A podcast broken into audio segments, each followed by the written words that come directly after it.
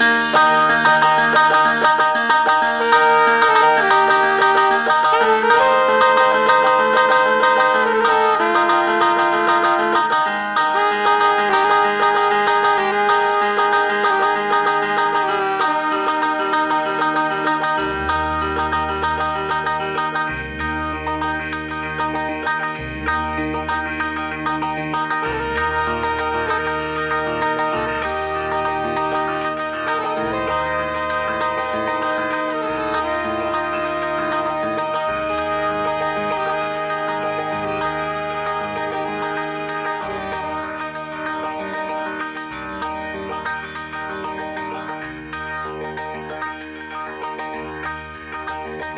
Cuando la ciudad se aquieta, seres sigilosos salen de sus madrigueras y toman el aire de Radio Semilla.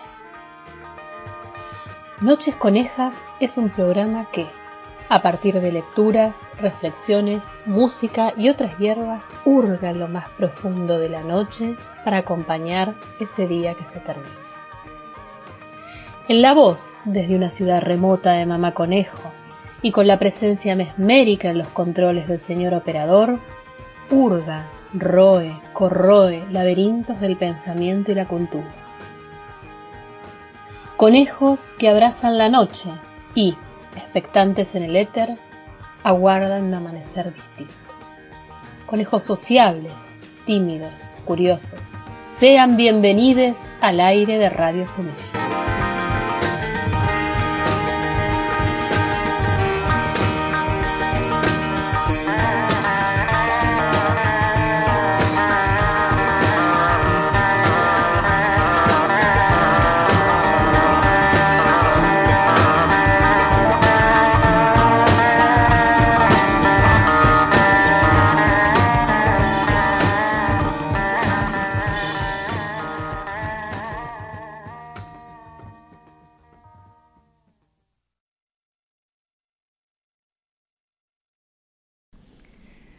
Buenas noches, conejos del éter, y bienvenidos al quincuagésimo octavo episodio de Noches Conejas por radiosemilla.com.ar.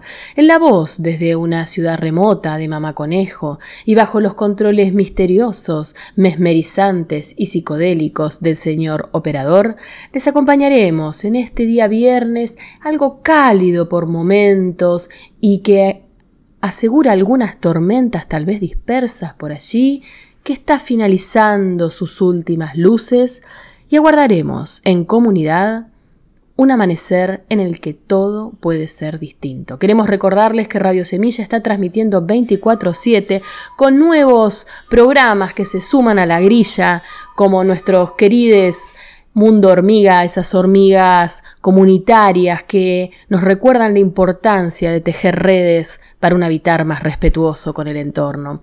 Y también, por supuesto, el noticiero de la Red Nacional de Medios Alternativos, 20 asientos, banda de comercio, la calle anda diciendo, detrás de las paredes, como el amor y el invento y tantos más, barritando enfermería, quienes también se ocupan de la retransmisión de este episodio y nos permiten llegar a seres distintos a los conejos, al igual que nuestra página amiga Vegana Vaga. Les recordamos nuestras vías de comunicación, el Instagram mamá.conejo y nuestro email nochesconejas.gmail.com.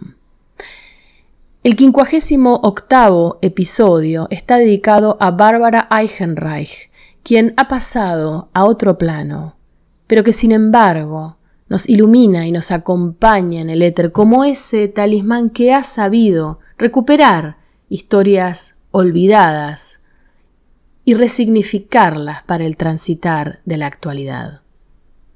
En un libro escrito ya hace un tiempo con una colega, con Didri English, decían lo siguiente.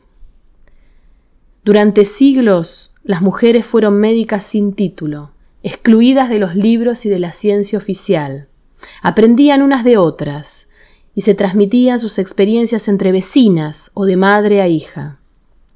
La gente del pueblo las llamaba mujeres sabias, aunque para las autoridades eran brujas o charlatanas.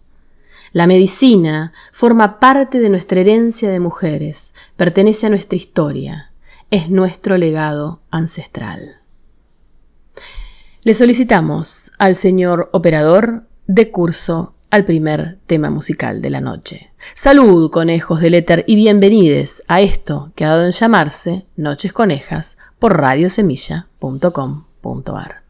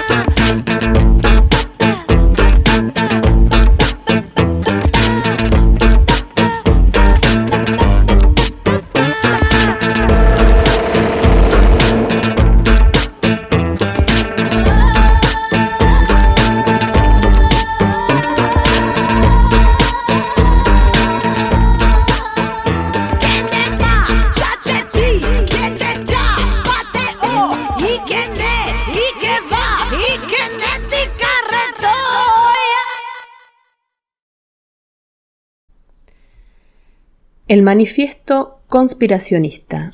Se organiza alrededor de cada uno toda una presión social implacable, que va desde la comedura de, tarro de los telediarios hasta el cacareo de los colegas, pasando por el bombardeo de las redes sociales. Luego se les eructa, se les recrimina, se les amenaza de excomunión a los recalcitrantes y a los renegados. Y para terminar, se disemina la vida de estos irreductibles con miles de pequeños impedimentos mezquinos, miles de fatigosos inconvenientes, miles de diminutas prohibiciones sin llegar, sin embargo, a acabar con ellos se les sustrae imperceptiblemente de la vida social. En resumen, se les hace desaparecer.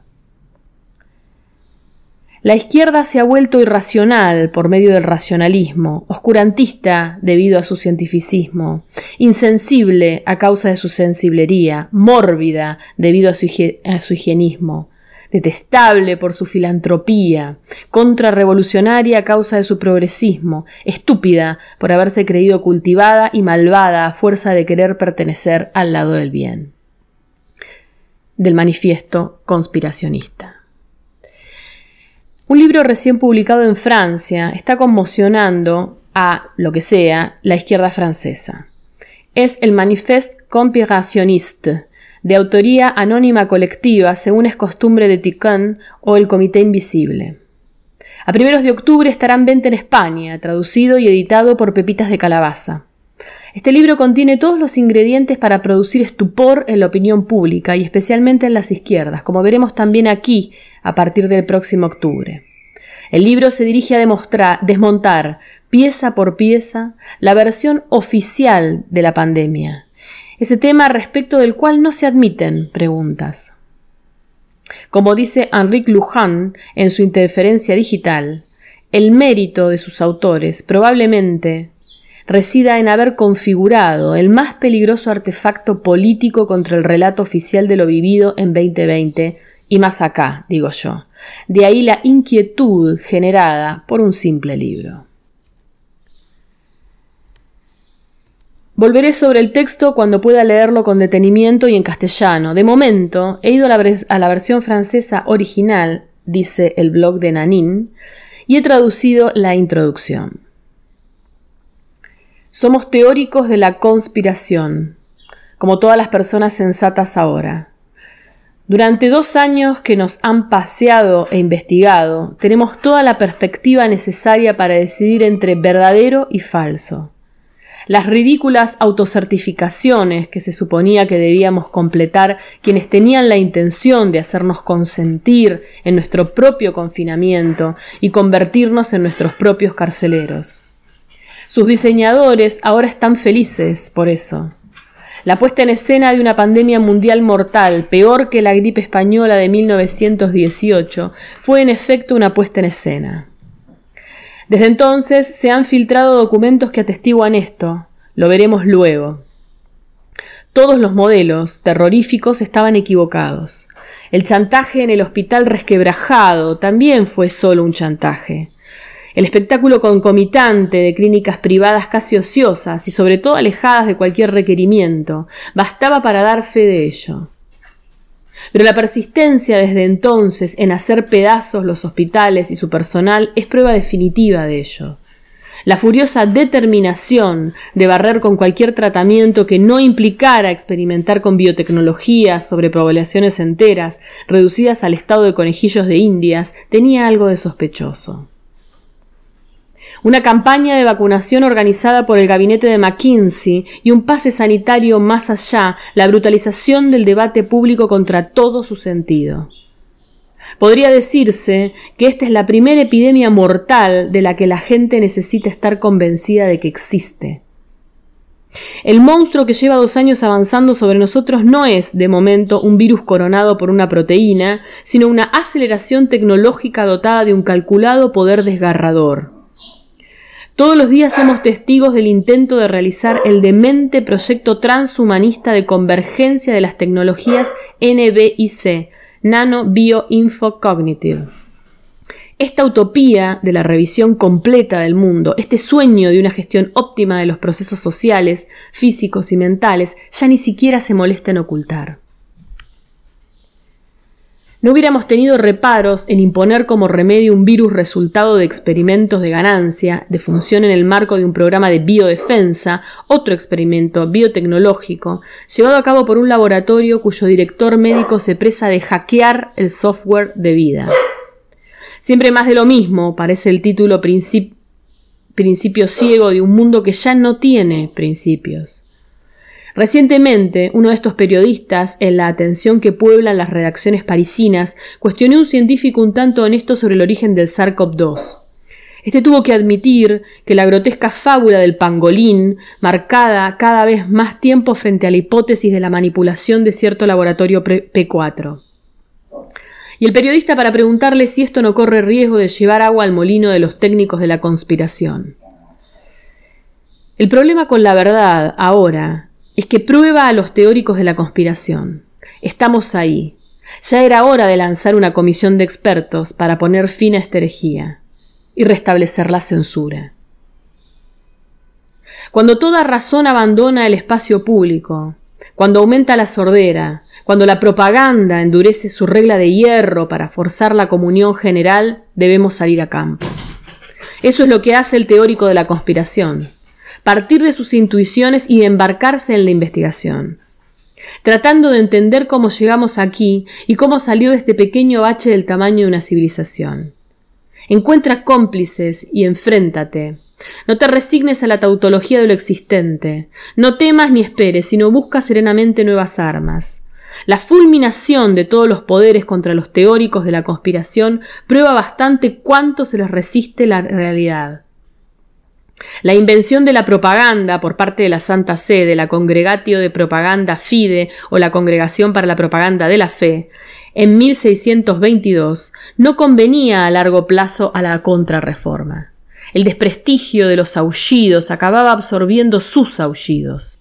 La concepción de la vida que tienen los ingenieros de esta sociedad es evidentemente tan plana, tan lacunaria, tan errónea, que sólo pueden fracasar solo lograrán devastar el mundo un poco más. Pero eso es de nuestro interés vital, cazarlos sin esperar a que fallen. Así que hicimos como cualquier otro teórico de la conspiración. Hicimos la investigación. Esto es lo que informamos. Si nos atrevemos a publicarlo es porque creemos haber llegado a varias conclusiones capaces de iluminar la época con una luz cruda y veraz. Nos sumergimos en el pasado para dilucidar lo nuevo, cuando todas las noticias tendían a encerrarnos en el laberinto de su eterno presente. Era necesario contar la otra cara de la historia contemporánea. Al principio se trataba de no dejarnos imponerla por la potencia del fuego y el pánico de la propaganda reinante. Acostumbrarse al nuevo sistema de cosas influye entonces el principal peligro, que incluye el de convertirse en su loro. Temer el epíteto conspiración es uno de ellos. El debate no es entre conspiración y anticonspiración, sino dentro de la conspiración. Nuestro desacuerdo con los defensores del orden existente no se trata de la interpretación del mundo, sino del mundo mismo. No queremos el mundo en el que están andamios. Por cierto, pueden quedarse con sus andamios para ellos. Esto no es una cuestión de opinión. Es una cuestión de incompatibilidad. No escribimos para persuadir. Es demasiado tarde para eso. Escribimos para armar nuestro campo en una guerra que se libra en los cuerpos mismos con las almas como foco, una guerra que ciertamente no se opone a un virus y a la humanidad como la dramaturgia espectacular quiere que sea. Así que tratamos de hacer que la verdad fuera útil como arma, como aconsejó Brecht. Nos ahorramos el estilo demostrativo, las notas a pie de página, la lenta progresión de la hipótesis a la conclusión. Nos limitamos a las piezas y municiones. La conjura consecuente, que no sirve de adorno a la impotencia, concluye con la necesidad de conspirar, porque los que nos enfrenta parece decidido a aplastarnos. En ningún momento nos permitiremos comentar el uso que cada uno puede en tales momentos hacer de su libertad. Nos ceñiremos a plastificar los obstáculos mentales más engorrosos. No pretendemos que un libro sea suficiente para arrancarnos de la impotencia, pero también recordamos que algunos buenos libros encontrados en nuestro camino nos han ahorrado muchas servidumbres. Los últimos dos años lo han estado intentando. Han sido para todas las personas sensibles y sensibles a la lógica. Todo parecía hecho para volvernos locos. Se aferró a algunas amistades sólidas para que pudiéramos compartir lo que sentíamos y lo que pensábamos, nuestro asombro y nuestra revuelta. Hemos soportado los últimos años juntos, semana tras semana. La búsqueda siguió lógicamente. Este libro es anónimo porque no pertenece a nadie. Pertenece al movimiento de disociación social en curso. Acompaña lo que sucederá en seis meses, en un año o en diez. Habría sido sospechoso, además de imprudente, que se autorizara con un nombre o con varios, o que sirva a alguna gloria. La diferencia entre un pensamiento verdadero y una mentira es que la mentira requiere lógicamente un pensador y no el pensamiento verdadero. No se necesita a nadie para concebir el verdadero pensamiento. Los únicos pensamientos para los que un pensador es absolutamente necesario son las mentiras. Wilfred R. Bion, Atención e Interpelación, 1970. Vía el blog de Nanen, el manifiesto conspiracionista.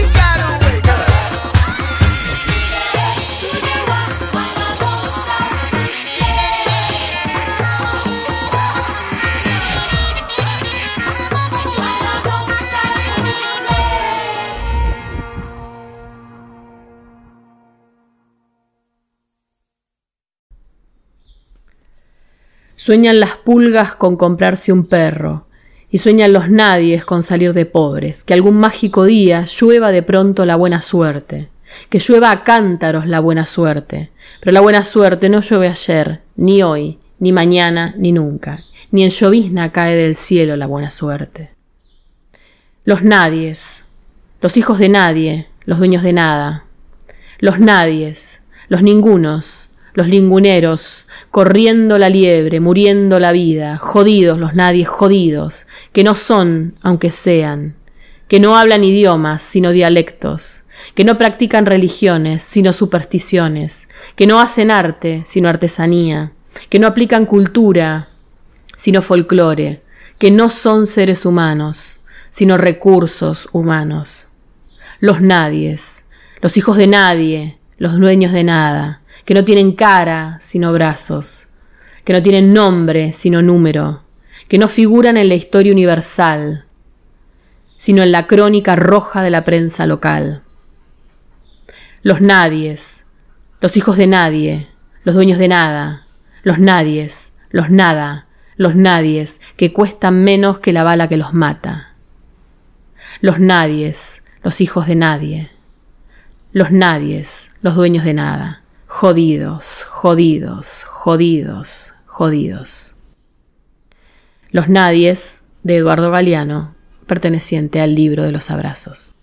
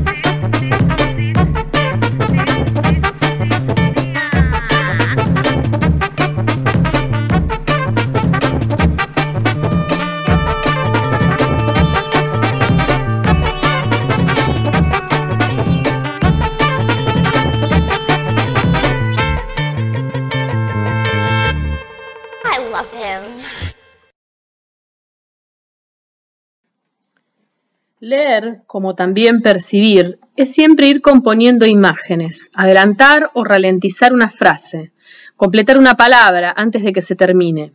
Es proyectar los apoyos en los huecos de lo no dicho, las historias o los paisajes del campo de batalla en el que el texto fue escrito. Así, ver es ir rellenando el espacio ciego, blanco activo donde completamos el vacío que se forma en ese desajuste entre el campo visual de cada ojo. Así como percibir, diría Simondón, es siempre una manera de orientarse en relación con el mundo. Percibir es atravesar y ser atravesada. Del mismo modo, leer filosofía es trazar en relieve los soportes de lo escrito, es componer y dejarse impregnar por imágenes y conceptos. En sus, en sus clases sobre y con Foucault, Deleuze compone una suerte de ficción filosófica sorprendente. ¿Qué pasaría si lanzáramos la máquina Foucaultiana en formaciones históricas en las que él nunca reparó?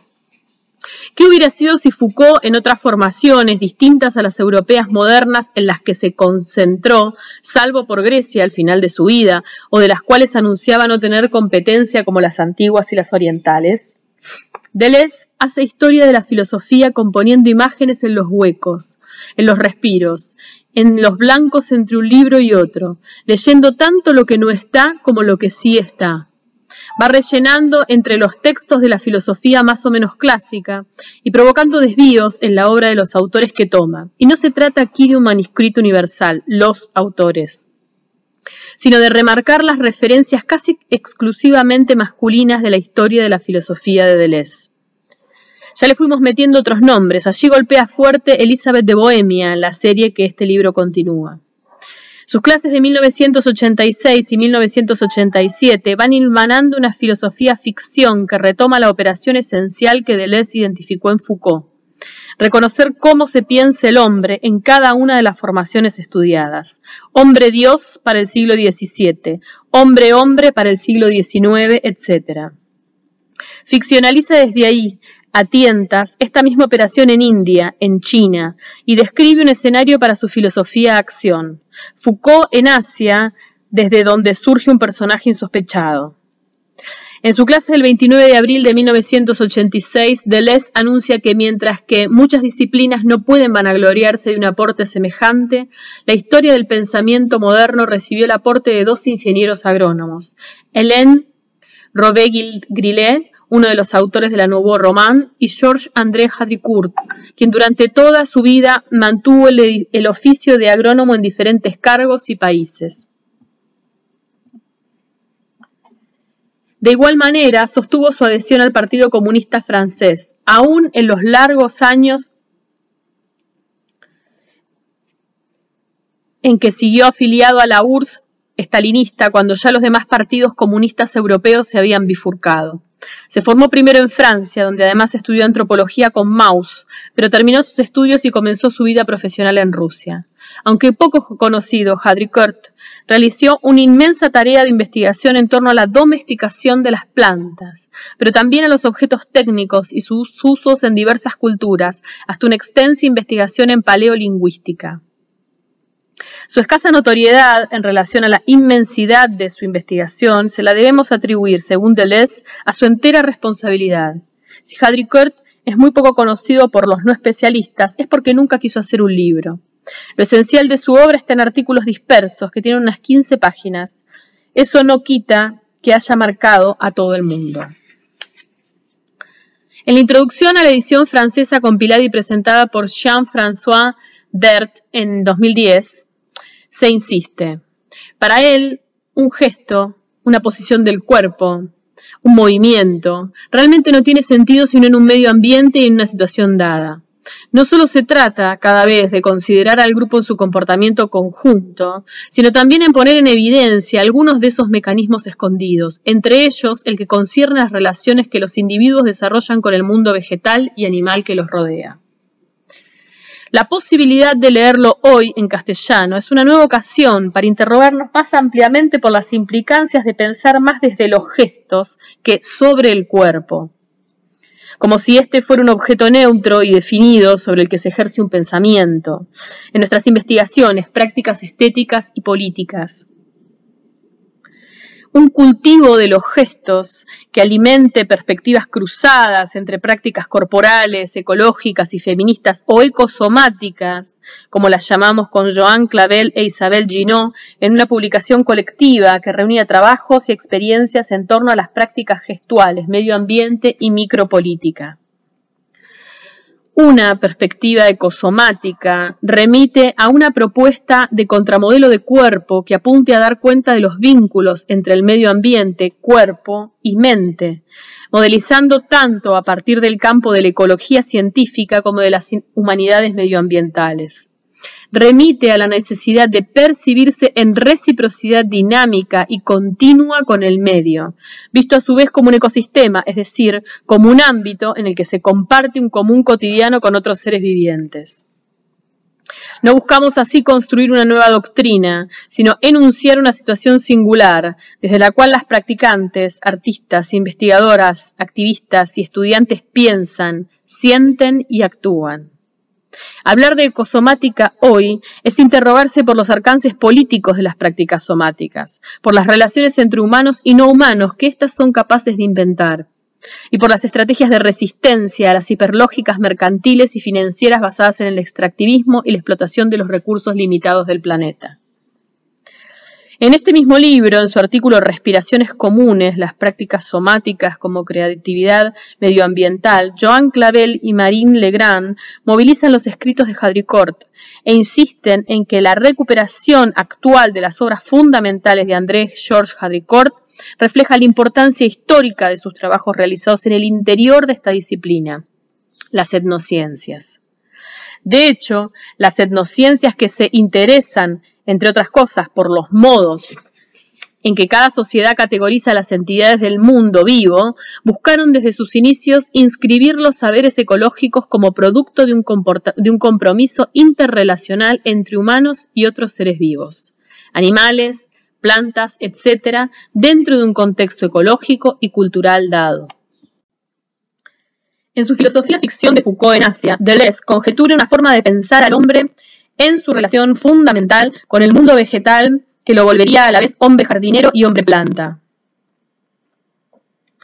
Inspirándose en las descripciones del agrónomo, imagina gestos de cultivo como modos de pensar inmanentes y formas de organización política a partir de lo que Hadricourt observaba en la forma de plantar, cultivar y cosechar plantas, y formas de criar animales en combinación con objetos técnicos de cultivo, de cultivo en las culturas que conoció en Asia y Oceanía.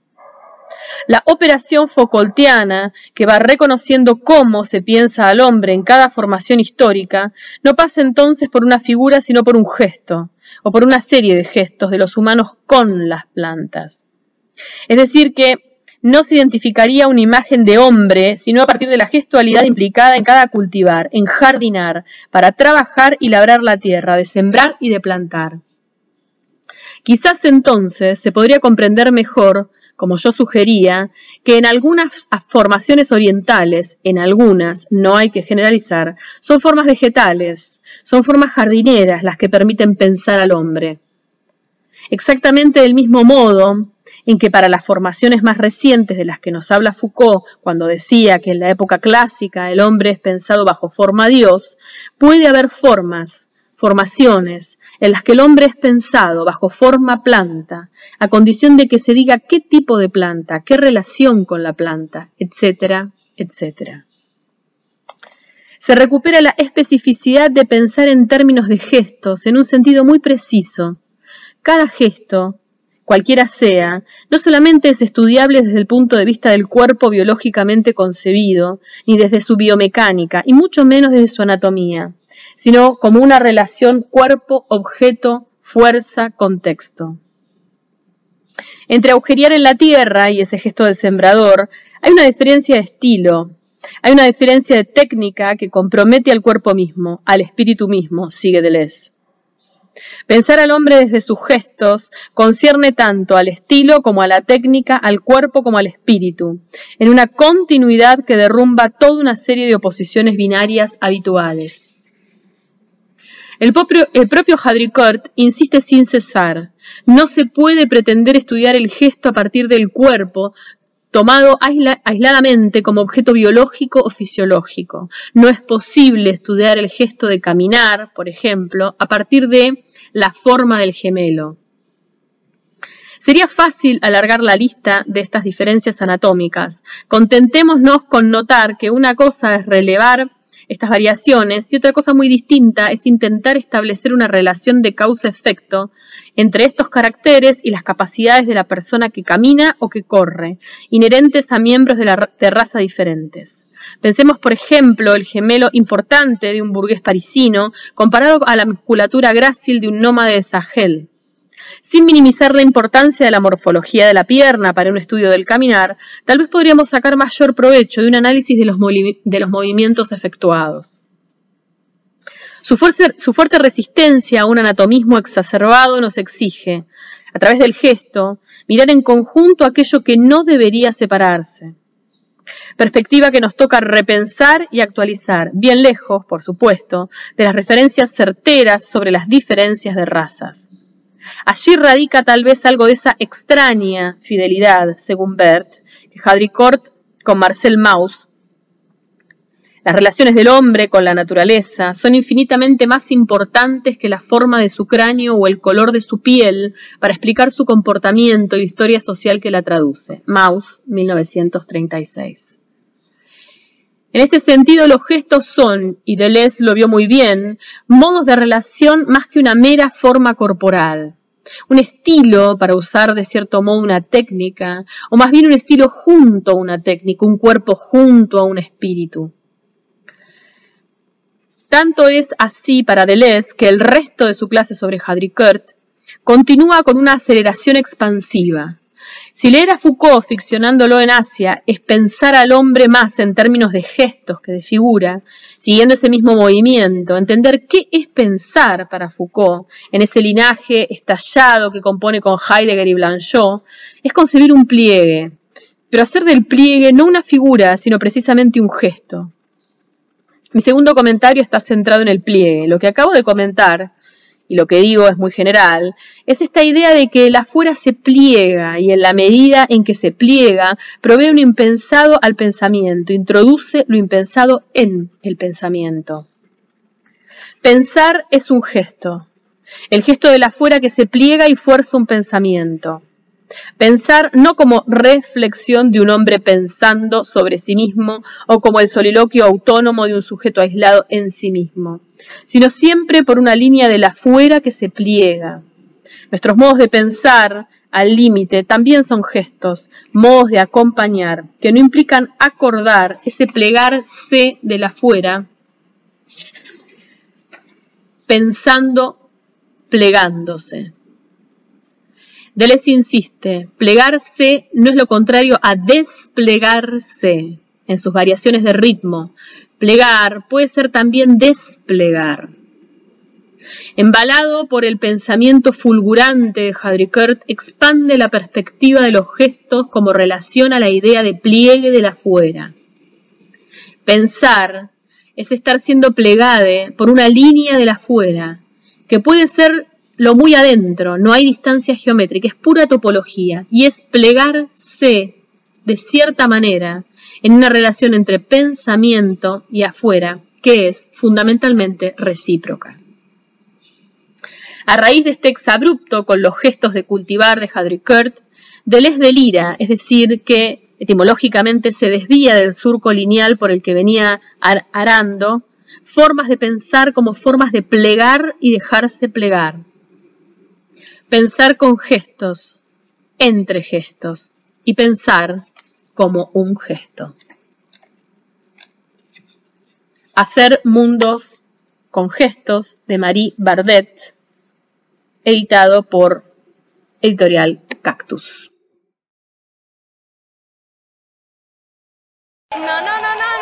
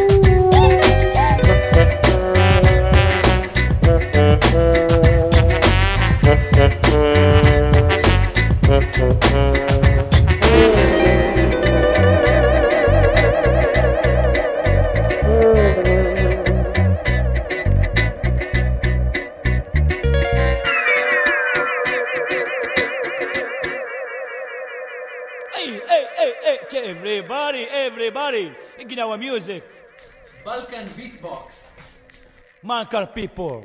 Balkan beatbox. Malkar. Balkan. Malkar. Balkan. Malkar. Ba. Ma. Ba. Ma. Ba ba ba. Ba. Balkan beatbox. Balkar. Beatbox. Balkar baseball.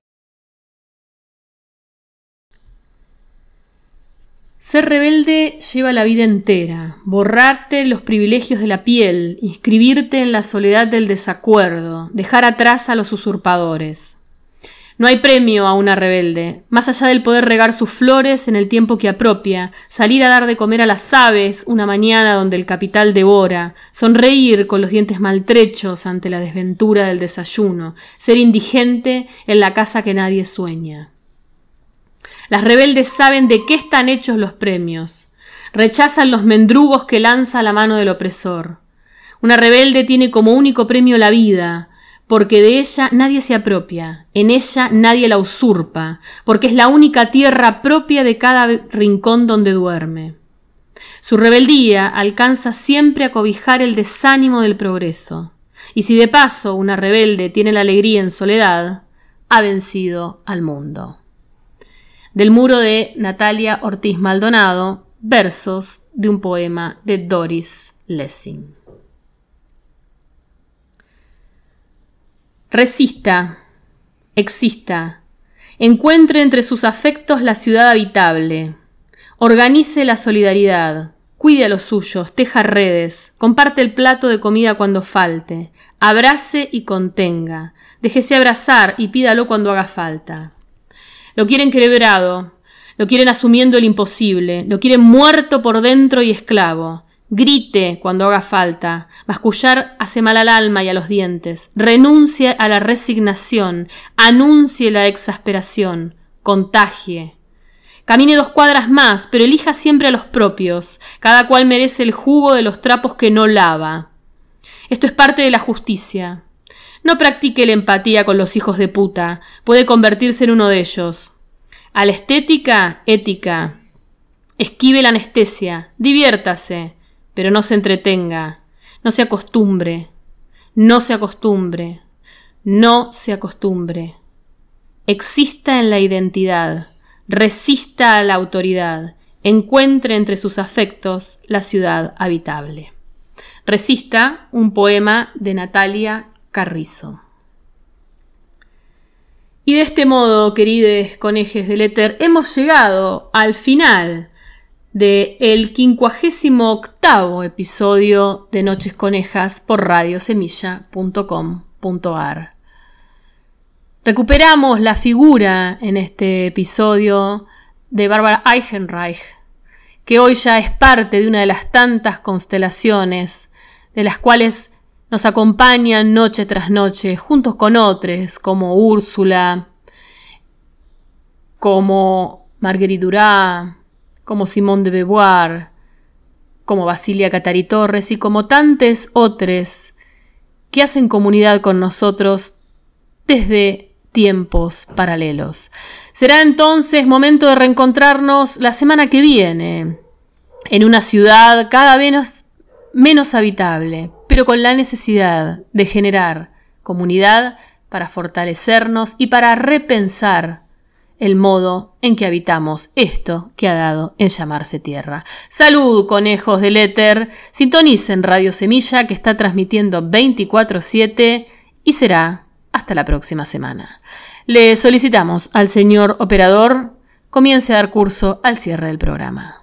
Muchas gracias.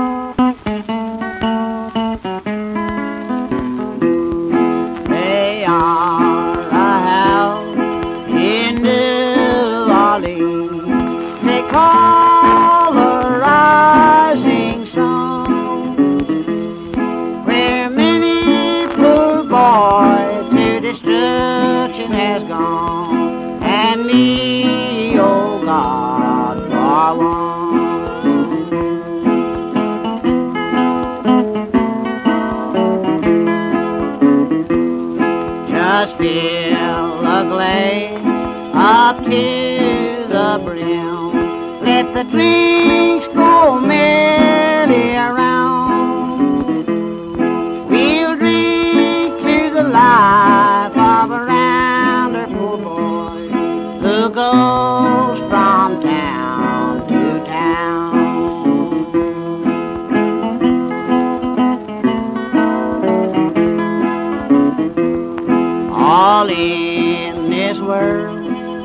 around